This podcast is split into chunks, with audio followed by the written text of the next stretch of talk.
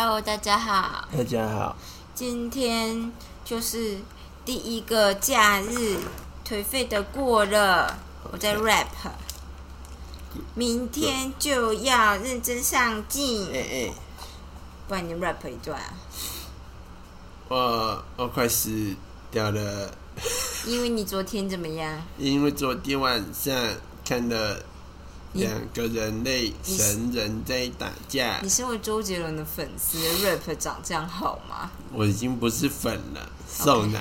好，好的，阿婷昨天晚上看那 Dale 跟 Djokovic，打架，对，然后看到五点多嘛，五点半，哦，很惊人呢。对啊，他八点上班，八点半。但我看今天早上你好像被电话叫醒的吧，我是要九点出头，然后就被电话叫醒。了、对，好的，今天有什么要分享的吗大概没有吧。？OK，我们人生就这么无趣啊。好的，那我来跟大家分享一下另外一种控制倾向的家庭。我其实不太知道控制倾向的家庭跟我们之前分享过施压倾向有什么不太一样。哦，对，因为我觉得施压跟控制很很类似啊好。像是，但可能他把它分出来就是不太一样吧。他就说，有控制倾向的家庭呢，会掌控于孩子与指挥孩子的生活，就那个啦。美国美国的美语里面都会说的，就是 “help”。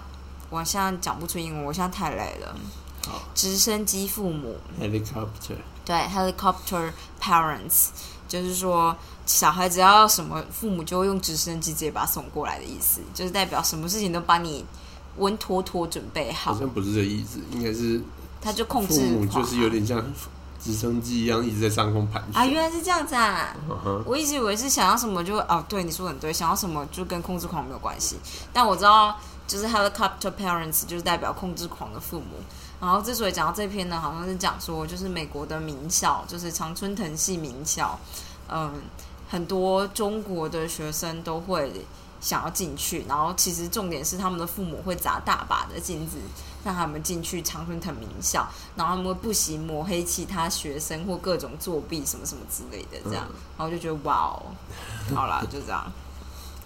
好，反正呢，这个父母会为孩子决定所有的事情，包含做什么、穿什么、怎么做、交什么朋友等等。他们也会给予孩子 certain of 建议。我不知道这就是你知道挂号建议，期望孩子乖乖的照着执行。父母通常没有意识到自己在控制孩子，反而觉得这样是在保护孩子，或以他们的人生智慧避免孩子犯错。有些父母觉得自己有权控制孩子，他们制定规矩、发号施令，明定生活中该做的事情。比如说，盘子里的东西就应该吃完，不管你喜欢不喜欢。每周都应该去探望祖父母，每个孩子都该学钢琴。孩子会不断接受这种建议和指令，会觉得没有权利做自己。有的时候父母控制很严，可能对孩子发火，那怒火可能和孩子言行没有什么关系，而是和父母那天过得好不好有关。但还是孩子依旧得承担那个怒火，言语或肢体所表达出来的愤怒，往往会破坏孩子对自己和他人的信心。当外界很危险、直接反叛又太冒险的时候，拖延就成了他们私下反抗的方式。哦，对，如果规矩多变或奖惩不一，孩子会觉得父母可以随意更改规矩。父母的反复无常会令孩子无所适从，又不敢直接反抗，所以干脆放慢步调，以龟速来做家事和作业，并开始呃怀疑努力不懈是否真能获得可靠的回报。秘密，是你吗？对啊，我觉得你要小心一件事，就是这里面讲的，就是有一件事是我希望你能做到的，就是嗯在小孩子还小的时候，我会希望你给他的回馈是明确而且比较单一的。嗯，你我不知道你有没有听懂我意思，比如说他要说的这个，就是你之前常常遇到的问题，举就是例说明，比如说你今天心情可能不好，你就会不小心对猫咪发脾气，但是对这对猫咪来讲，它做的事情可能是一样的，但它会得到不同的情绪反应，它会不知道到底发生什么事情。嗯这件事情是，就是我当然知道，就是这件事可能也不是大人的错，因为你可能今天就刚好有一个不好的，就是一个 bad day，你就是这样。然后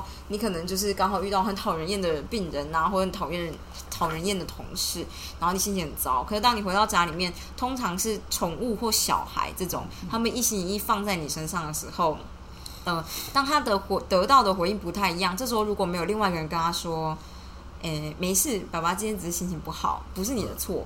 这样子的话就会很麻烦，嗯大概是这样子。但是因为之所以希望你这么做，是因为宠物我没办法直接告诉他这件事，嗯就我也不知道他懂不懂，所以就是就我也希望，就比如说，要是你真的很累，然后你回家，你可能就是尽量就是先不要，呃，对，就是宠物啦或小孩做各种情绪反应。嗯一般来说呢，我之前有想过比较好的方式，可能是如果你觉得今天真的超级累，你可能就是去泡个澡，就是洗一个非常长的澡，然后把情绪整理完以后出来面对大家这样。然后也可以，如果是小孩的话，你当然就可以解释说，我今天就是觉得遇到不好的事情，所以我心情很沮丧，怪个宝宝这样这种的，对，大概是这样子吧。我给他打，对，反正呢，如果有人总是主宰你的生活，你或许可以从拖延中感到放松，延迟与拒绝做事情，就可以激怒有控制欲或要求严格的父母，削弱他们对你的掌控。尽管长远而言，拖延可能对你不利，但是当然。当直接反抗，就是直接公然的反抗太危险的时候，这种消极的抵抗不失为一种比较安全的做法。拖延可能让你觉得自己保有一些独立感，对你来说，那比成绩或赞美更重要。有的时候，拖延是一种保护心灵的计策，真的吗？对啊，那你觉得你的家庭比较偏控制倾向家庭呢，还是施压倾向家庭呢，还是 fifty fifty？我有点忘记前面那个是在讲什么了。施压家庭就是说，就是你要不是第一，什么都不是啊，或哦，是就是一流表现，一流的表现才会获得奖赏。你的优点要很完美，我觉得控制可能多一点，控制多一点嘛。对。但因为他们控制的那个目标上面设定都非常之高，所以本来就是在比施压里面。哦。他们的控制加上就是会附加施压在里面。哦，可是我觉得这件事很恐怖，就是控制倾向家庭，他说。呃，父母觉得反而这是在保护孩子，以他们的人生智慧避免孩子犯错，就是可能，啊。但这就会是我会想，我会我心里会这样想哎、嗯哼，不过如果当小孩子很坚持要做，我就会让他去做，嗯，所以我才会说，我们家庭的状态就是，你要第一个东西是不会得到的，你要一直要，一直要，一直要。当父母发现，哦，看你是不是真的很想要啊，就会给你这样，但是这种感觉。所以我就觉得，就是应该要这么做。我如果做第二次，就会被揍啊！怎么可能一直要？吓死人啊、可是你被揍第三次再要，就代表你真的很想要啊！你不惜冒着被揍的风险去谈判哎、我们家是不太会揍人啊。没有，他们只会觉得你不听话啦。哦，对啊，他只会觉得你不听话，你叛逆，觉得你不应该这样子，你怎么可以反抗父母？他们会明确的说出你不可以反抗父母。真的假的？对啊，就是这就是我我曾经多少的时候听过反抗父母？你你有办法回忆吗？因为反抗这个字很难哎、他没有用反抗的字，你不要那个忤逆是不是？就是反正就像是我高中开始会，我高中开始会觉得，就是为什么你的规定要长这样子？别人的规定都不长这样子。对他就会直接回你说，啊，就我家就是我说了算这样子。你爸还是你妈？我妈，哦，我爸不管事啊，嗯嗯嗯，对，所以我妈就会说，你在我家你就听，你就只能听我们的。然后我后来就有一阵子就会觉得说，那是你说的，那老爸怎么说？然后我就会找我爸，然后我爸就你爸会完全不惹事吧？对我爸就完全不想要参与这件事，他就会让我跑，然后我就觉得这是垃圾，没 gas 是男人。所以我有一阵子超讨厌我爸，因为我就觉得就是，你明明就是可以救我出这个水深火热的人，但是你就逃跑了。我就觉得他超废，对，然后超不爽，你现在可以理解他的想法了吗？他就绕跑了。我当然可以但你也会绕理解跑啊，对啊，我不想惹事，哎，害怕，呃，不关我的事啦。我们家好像会说，反正就等你长大，我们就不会管你了。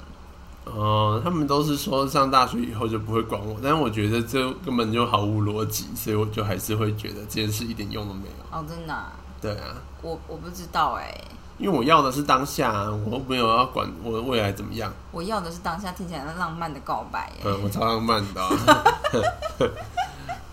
哦，嗯天哪！我要争的是当下的权益，我哪管就是我上大学之后你会不会管我？你本来那时候就不应该管我。我跟大家分享，就是我高中的时候非常想住住宿，然后我为了要求要住宿这件事情，跟家里吵了半年。嗯，对对对，我真的很拼了命在做这件事情我情。大概会吊起来打吧，我就算被吊起来打，我还是会做这件事。吓死人。对我就我才会这时候父母就会懂得，就是你知道，因为我每一次真的跟父母吵架，我都是就是其实怕半死，但是就是你还是会站在那边跟他吵架这样，然后你就会觉得说还是有差，就是如果你真的很想要的话，他们会就是长久而言，他们会看到你真的想要，然后就是变相用他们可以接受的方式给你这样子，嗯，大概是这样吧，我只是这样觉得啦。好的，就是我觉得这样没什么不好，所以我大概也会这样对自己的小孩吧。如果他今天真的很想要这个玩具，但他已经有另外一个玩具了，他就得要证明他到底为什么这么想要，这件事对他有多重要，这样子。嗯嗯，那我就也许会考虑买给他的，但是这种感觉。我觉得还不错啦。嗯，好的，好的，这是最后应该诶是最后一个吗？哦，没有，倒数第二个。依附倾向的家庭，有一些有依附倾向的家庭不鼓励家庭成员开创自己的生活，而是鼓励他们依附着家庭，大家串在一起。父母不仅给予孩子支持和鼓励，也是孩子赖以生存的支柱，仿佛仿佛孩子需要帮助、保护、关照。到长大成人才行。如此成长的孩子，可能永远都不知道自己可以做什么，也对自己的能力没有信心，所以他们不仅延迟挑战，也推掉他们原本应该要独立完成的活动，比如说考驾照、结束一段感情、尝试家人没有兴趣的新活动等等，甚至有不同的见解，也会不敢说出来。有些家庭的运作就像一个多头的有机体，嗯嗯。每个人都连在一起，相互依赖，投入家人，投入和家人无关的个人兴趣，可能会被当成一种背叛。独立的判断，搬离开家里住，不同的宗教信仰或政治观点等等，特立独行的做法都会受到劝阻。如此传达出来的讯息就是：你没办法独立思考，没有我们，你就无法生存下去。依附倾向有可能是另外一种方式，期待孩子照顾其他的家庭成员。这表面或暗地里所传达的讯息是：我需要你，不要离开我。父母可能生病、忧郁或情感上需要依靠，而向孩子寻求支援和安慰。我们当然都想帮助有需要的家庭成员，但当孩子接管家庭和父母的角色对调，管理家务、照顾弟妹、调解纠纷，或者是以类似另一半的姿姿态出现的时候，问题就会出现了。孩子觉得家庭责任重大，牺牲了个人的利益一，他可能不再和朋友出去，也不再参与课外活动。他可能为了处理家庭的事务而延迟作业。有依附倾向家庭的孩子，可能觉得太就是家里太需要他，所以他无法离开家庭。即使设法离开了，也会一直觉得很内疚，无法释怀。当你回避可能让你疏离家庭的活动的时候，拖延是帮你继续依附家庭的方法，或者你也可能用拖延帮你争取一些独立感，在你和其他人之间制造距离，避免纠葛。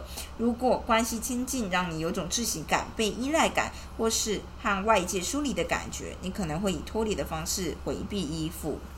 好的，我觉得台北很多家庭是这样哎、大概是，嗯嗯，好像是这样。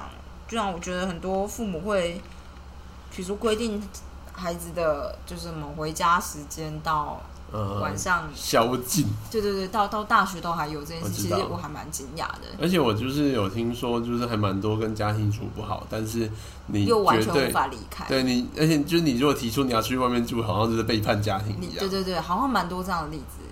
然后或者是说，我也听过是比较好的，但是你在旁边看，可能就还还你不会觉得特好，但他在里面可能觉得很好。就是比如说啊，你知道之前就球队有个学妹，我不知道有没有跟你提过，嗯。因为我们会下台南集训嘛，然后那个女生就是台北人，这样，嗯。她妈妈就会觉得你集训住的地方太辛苦了，嗯，后面挂号可能是你也不要跟男生一起住啦，嗯这样嗯就男生在你隔壁的房间，这样可以吗？这样 这样，所以他就开车直接就是因为我们都会一起集合，嗯比如说大家分别或者一起搭车下去什么东西，那他妈就会载他，嗯然后下去集训的场地，然后在旁边附近订一家很好的旅馆，嗯。然后跟他说，你每一次练完球，我都会去载你，嗯，我们就是住在这边。控制狂啊，但他就就我们在旁边看就觉得好好、哦，就是集训的地方住的真的很破烂啊，之类的，那衣服要自己洗啊，妈妈会帮你洗衣服、哎，妈妈还会载你，她会帮你准备晚餐。那是蛮爽的，就控制狂啊。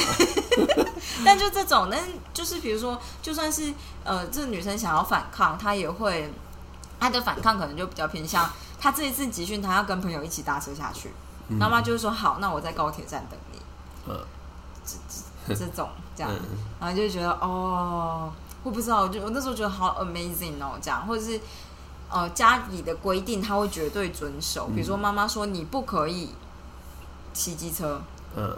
因为机车太危险了，嗯。所以我不就是你可以跟朋友出去，但是你不可以坐别人的机车，你也不可以骑机车这样子。嗯，然后就觉得，就是他真的会遵守哎、因为像我们这种人就会觉得说，啊，反正父母亲不知道就算了啦，这样，嗯，大概是这样子吧。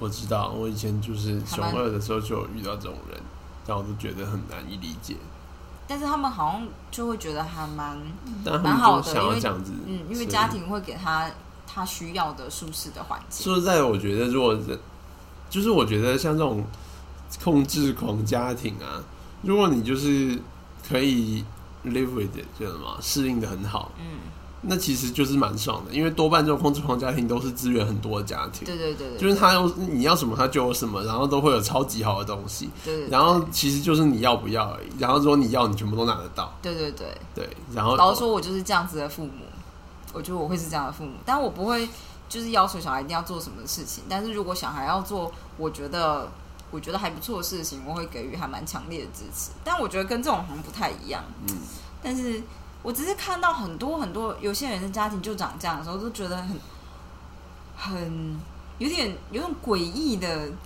诡异的感觉，诡异的亲昵感，对啊，对，我觉得应该用是。这个词。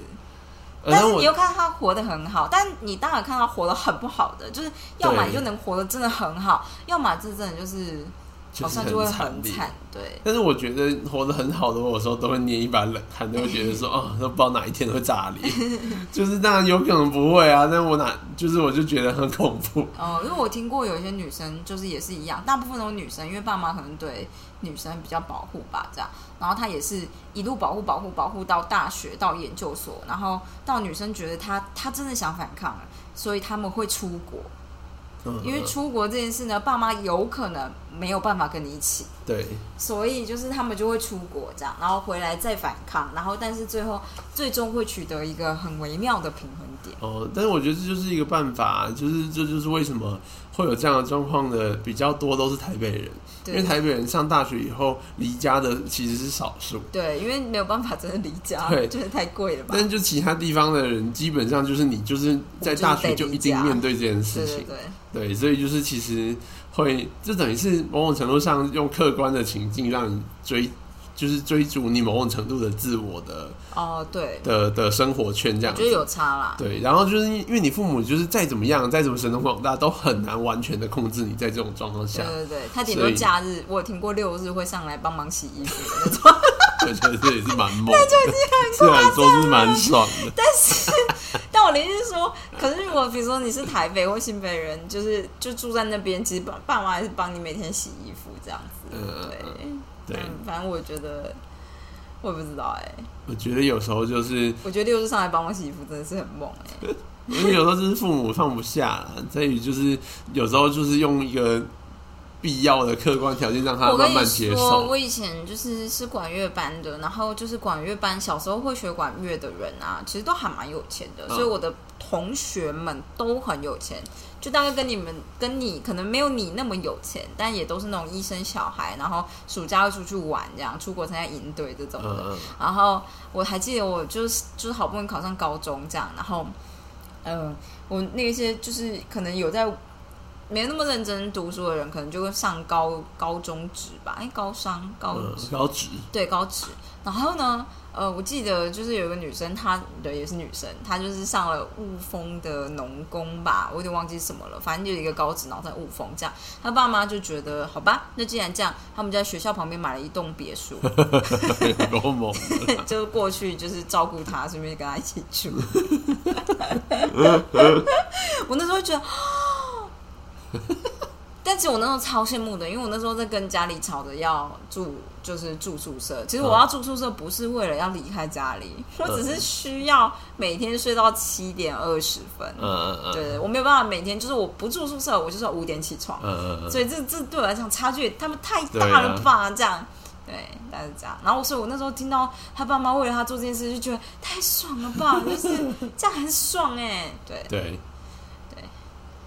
好的，你有没有觉得还不错吧？嗯，干那时候房子应该也是要四百万吧，三四百万，现在应该就是七八百、一千了吧？我不知道雾峰不知道怎么样，对，但是真的是蛮屌的。对对对，好，干。好 啦，对，今天哎，剩最后一点了，疏离倾向的家庭，嗯，疏离感，疏离倾向家庭，在家庭成员无法培养亲近、情感关注或关怀的家庭里面很明显，无论他们表面看起来是否亲近。但是每个人其实都活在各自的世界里面，大家会鲜少表达感受，甚至不影射。有任何的不满都是轻描淡写的带过，对彼此的心事都不太了解，既不向家人寻求帮助，也不主动帮助家人。父母可能一直过着没有孩子的生活，他们传达出来的讯息就是走开啦，不要来烦我。有的时候是明讲出来，有的是有的时候是以行为表达。那种只知道工作或每天晚上只看电视的父亲就是一例，他们完全不理会家里的其他人。好像我觉得以前的以前的时代比较多这样这种吧。有些情感疏离的父母对孩子的经验无法感同身受，所以孩子即使有家人的陪伴，也觉得很孤单。父母预期孩子能独立解决的问题，能独立解决自己的问题，没有人知道他们如何写作业或报告，或是如何为比赛做准备。孩子遇到困难的时候，父母也预期他们能独自面对挫折和失望。有时候这样的训练反倒为拖延垫下祸根，在往后的日子里面，孤独的痛苦感受可能会影响你的工作效果效率，因为独自工作容易感到空虚。如果没人对孩子的想法和见解感兴趣，日后他还可能不愿意表达自己的想法，毕竟有谁在乎呢？所以他们可能以拖延的方式回避写作和其他独立作业的事情。为了和树立的父母拉近关系，有些孩子会尽量让自己讨人喜欢，充满趣味和吸引力，让父母难以抗拒。所以就是会有一个思想，就是我只要让自己变得更好，他们一定会对我感兴趣。而更好可以有很多种意思，可能是更聪明、更有魅力、更独立自主、更活跃、更卓越。卓越，所谓的更好是由孩子对家庭价值观的认知决定的。但是前面呢，就是我们看过完美主义和拖延之间的关系。你对自己的期待越多，越担心自己是否能够获得真正想要的东西。当你追求完美的目的是为了拥有足够的吸引力，以引起别人的关注的时候，这个赌注就会特别危险。在疏远的背景下，大家可能会寻求他们错失的亲密关系，也可能以拖延的方式和人保持距离，维持疏离。好。嗯，我觉得少看到这样子，真的吗？我觉得这我完全可以理解，因为就是我觉得我就是在比较像这样子的陪伴下成长。哦，也是，因为你妈在忙工作。对啊，我爸妈忙工作，所以他们其实也不 care 你怎么样，就对我啦，不知道为什么对我就这样。他就是长大以后我可以理解，他们可能就比较放心。可是像他说的，比如说怎么写作业或报告。我好像很小的时候就放弃我爸妈教我这件事了。哦，就是我知道我朋友的父父母亲都会教他们，可是就是我就没有办法。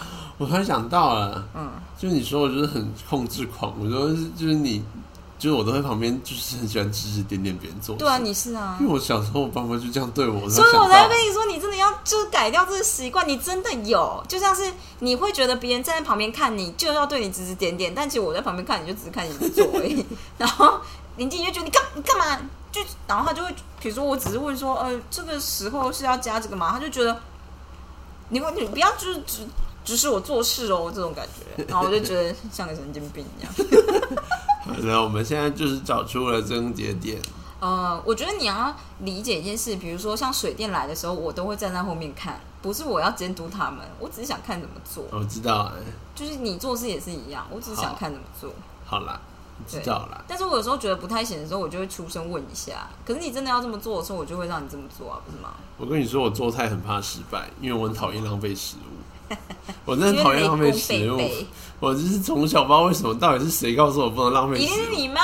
但是我就是后来就觉得，我就是不要浪费食物。我觉得浪费食物就是很令人生气。哦，我知道。然后，所以我就是再怎么样都会把它吃掉。然后，所以我很怕我做出来一个东西就是他妈超难吃，然后我必须要把它吃掉。我也会啊，就像我今天煮了一锅咖喱，我煮了一整大锅，然后我一直调不到我要的味道。然后那时候我给阿婷吃，阿婷就说：“嗯，还可以啊。”但我心里想，就是我这整锅都不会吃，这个太难吃了。现在怎么办？我要救回这锅咖喱，这样。后来就加了番茄酱，一切就是一切就对变超完美，你不知道不知道怎么办到的。而且是一个，我觉得是从大概十十分到就是九十五分的概念。对，现在变超好吃的。但对，但我的意思是说，我爸妈就是从来都不会对我的任何关于我的身边的事情感任何的兴趣。哦，嗯，我觉得就是就是有的时候我会要求多一点点，然后你就看到他们觉得哦，好吧，这样，然后你就觉得嗯。可是我以为我已经要求有点过分或什么，然后他们就觉得反正反正就 OK 啊，随便你啊这种的。他们不是很想管，他们不是很想管，所以就是我还记得我大我高中的时候，知道我爸妈想要来参加我毕业典礼的时候，超惊讶的。就是我觉得就是哇，真的假的，他们要来参加我毕业典礼哎，这样。然后后来想想，就是我妈就说什么没有，就是以前就是国国中或国小。我觉得好像就是因为国小，我们国小因为 SARS 所以取消毕业典礼了，所以你就一直觉得都没有毕业典礼。然后国中也没有啊啊！国中后来我听我妈说才知道，就是她好像就是煮菜煮到一半，赶着要来参加我毕业典礼，就来的时候就结束了这样。然后我只知道，因为我妈有个朋友，她是专门做吃的跟经营花店，所以每年的毕业典礼我都一定会得到一束花。嗯，就是他们不一定会来参加，但我会得到一束花。可那对我来讲就比较像是。啊，因为毕业恭喜哦，也还好吧，多少有花吧。哦，但就是花会在家里拿到哦，就不是在学校拿到。你懂这个概念吗？我是懂啊，但因为我什么都没拿到过啊。真的假的？只有幼稚园毕业典礼拿到，就是很可爱的花束跟小熊那种。可是你国高中毕业典礼，爸妈不会参加吗？好像没有哎，因为他们好像觉得没有什么必要参加。你不会觉得很不满吗？不会，我就超不满，我超级无所谓。我想说，你们到底干嘛来？因为我就觉得那个是哦，我觉得我很怕他们来，因为他们就是怕被同学看到吗？就是我其实觉得他们出现在学校一定要做让我很丢脸的事。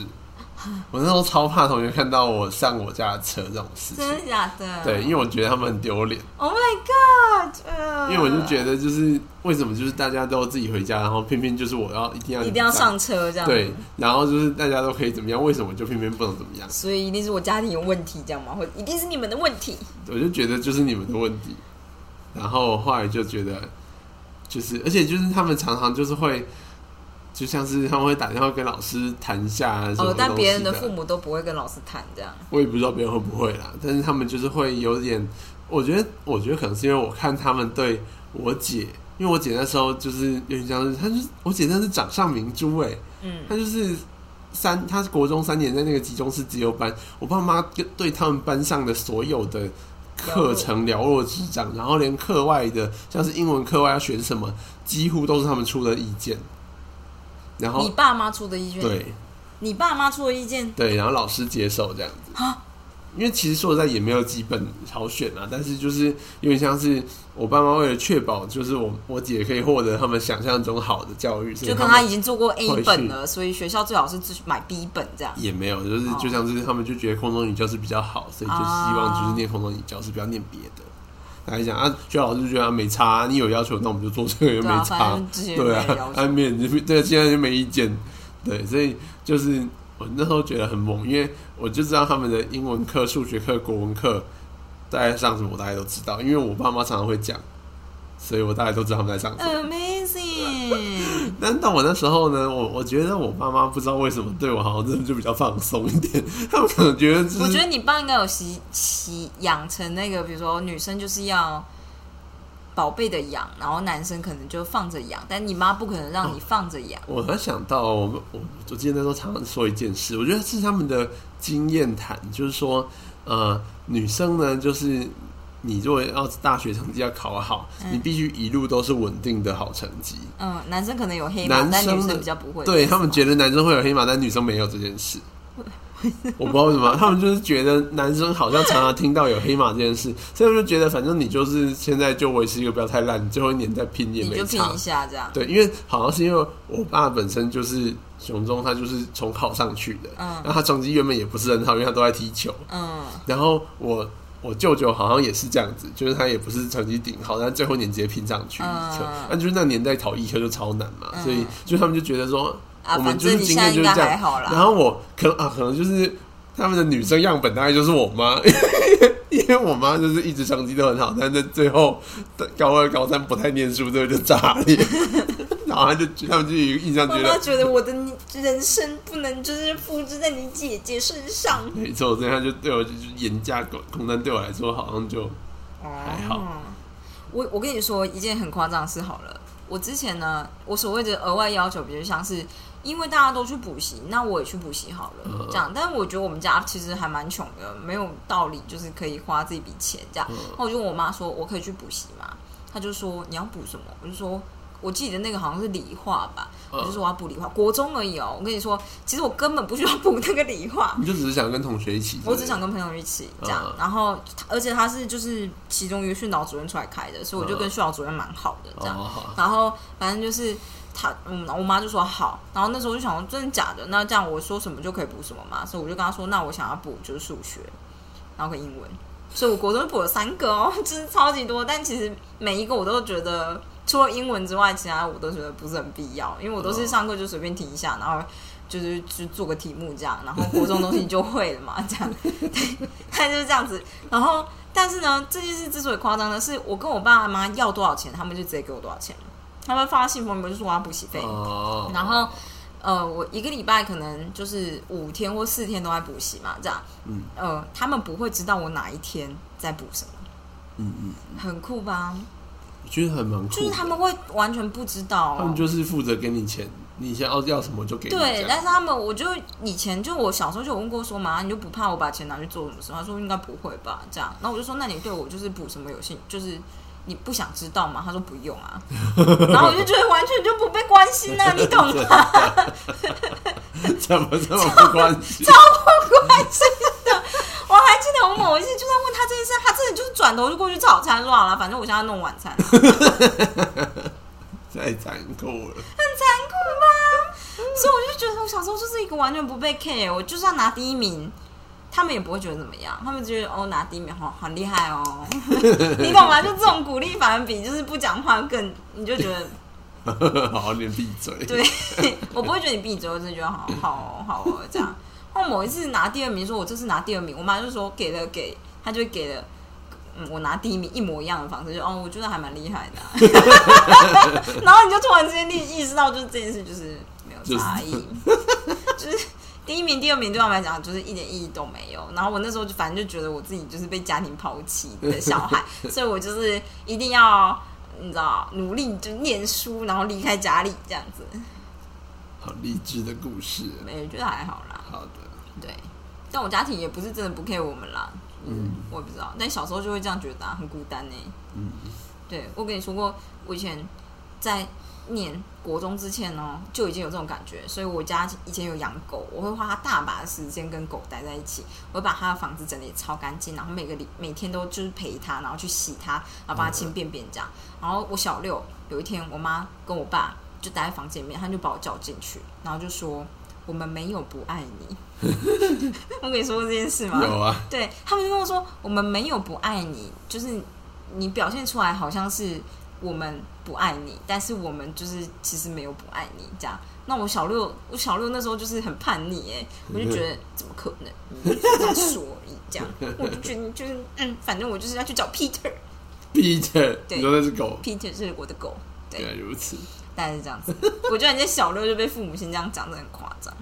我觉得你父母有这样讲，还是很不错啦。嗯，但是我后来发现，就是我去翻就是幼稚园的联络部，我在幼稚园联络部的时候，就被我爸说，老师可以教育如礼貌吗？我知道，我看到那个我觉得 联络部在幼稚园，没礼貌，他觉得我没礼貌，笑吗？我觉得你，其实我上面觉得写说你没大没小，对对对，我没大没小，笑死。对，那我就觉得应该是因为我爸是台商，所以他就会。就是虽然我爸很高压，然后又很传统，但是因为他不会每天都待在家里面，所以其实就反而可以舒缓这个这个被控制的过程，大概是这样子吧。嗯可能有某部分原因是这样。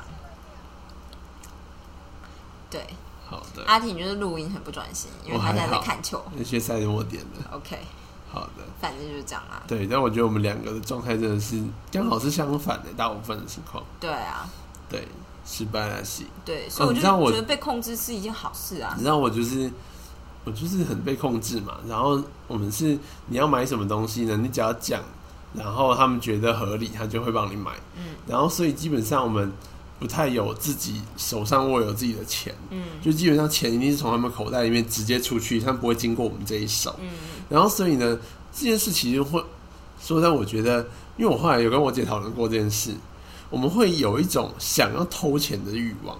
偷钱这件事情是让我们有掌控自己自己的钱财有这个的自己的权的哦自由的感觉，因为我们就是没有这个权利，所以我们从小到大就没有零用钱，而且我爸妈又很反对零用钱，他们觉得零用钱小朋友就是会拿来乱花，然后根本就没有什么就是养成什么什么什么用钱的观念我我傻小我跟你说，我小六的时候，我妈怀我弟，嗯。我们做家事可以拿钱，依照做家事的轻松跟难易比例拿不同的钱，这样子。然后，所以我小时候就很很喜欢用劳力赚钱，因为你就觉得，看我只要花下去，你这样这样认真算一下，你要买那个东西，你就做多少家事就做到了，这样。这样超爽的。嗯，没错，我以后会这么做。好的，我觉得可以。嗯，好，你继续。哦，你说偷钱的欲望吗？对啊，我们就会很想要偷钱，因为就是你就觉得这件事情就是我们没有办法，就是我觉得那种呃，我觉得人到一个程度都会某种程度有一个自我的意识要冒出来，嗯，就是自我意识这件事情，某种程度上面就是小小恶魔。他是没有办法被嗯怎么讲硬硬是压下去的。小恶魔吗其实我觉得是这样子，就是我觉得是可以的吧？是吗？对啊，我觉得可以啊。但我觉得那人就会变得扭曲，就是 好，对，反正我只是觉得好像啊，反正我就觉得我们小时候就是没有这个钱财的这个控制力，然后所以后来呢，我其实就是非常不想要被他们知道我到底买什么，嗯，所以就是我会努力的存下自己的私房钱，然后用我自己的钱去买东西。然后像上大学以后，我就处心积虑要自己开一个账户，然后把我爸转进来的钱转到另外一个账户去，这样他就不知道我是什么时候花钱的但。马上就哦有被发现嘛？但后来我好像自己觉得这件事太麻烦了，哦，所以我后来就放弃这件事。我觉得你有一个问题啊，就是你很容易没有自己的东西的感觉，嗯，就是你先不讲。就应该我要怎么说这件事情？就可能就是你你小时候的家庭环境是那个样子，所以你们东西都很像共有的，对啊，所以你对所有人的东西都是这样子的感觉。住在人民公社里面，对，就就这种感觉，所以像我就会觉得这是我的东西，你不可以碰啊。嗯，我觉得我好像很久以前就是刚跟你交往很长，会有这样的状态对，我会觉得这是我的东西，你不可以碰。然后你就觉得为什么不能碰？我就觉得这没有为什么，因为这是我的东西啊，就你碰怎么碰？